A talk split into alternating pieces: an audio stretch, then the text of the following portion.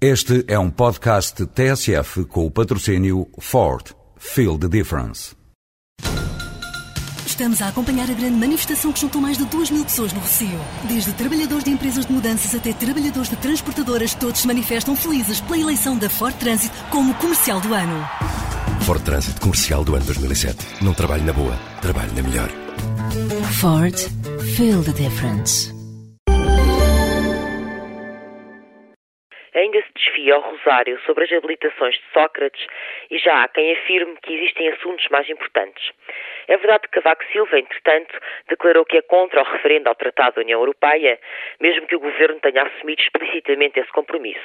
É verdade que se visto o maior despedimento coletivo em Portugal através da lei da mobilidade, mas também é verdade que a exigência de integridade a um primeiro-ministro não apenas é legítima, como é estritamente necessária.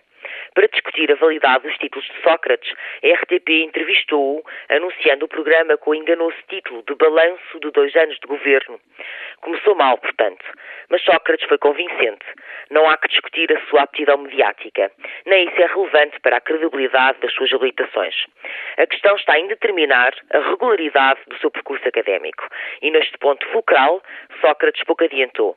Ignorou as raras perguntas certeiras e navegou entre a vitimização e a indignação. Ainda não se percebe como é que Sócrates mudou de universidade sem apresentar o certificado de habilitações, a que propósito é que fez quatro cadeiras no mesmo ano com o mesmo professor, ou porque é que foi o próprio reitor a lecionar uma disciplina cuja regência, afinal, pertencia a outro professor um dos argumentos evocados a favor de Sócrates tem sido a doutorite. Diz, e com razão, que o país enferma de uma titulomania, sintoma de provincianismo que serve agora para humilhar o primeiro-ministro. Mas afinal, parece que foi Sócrates um dos atingidos por essa epidemia, batizando-se com um nome que não lhe pertence.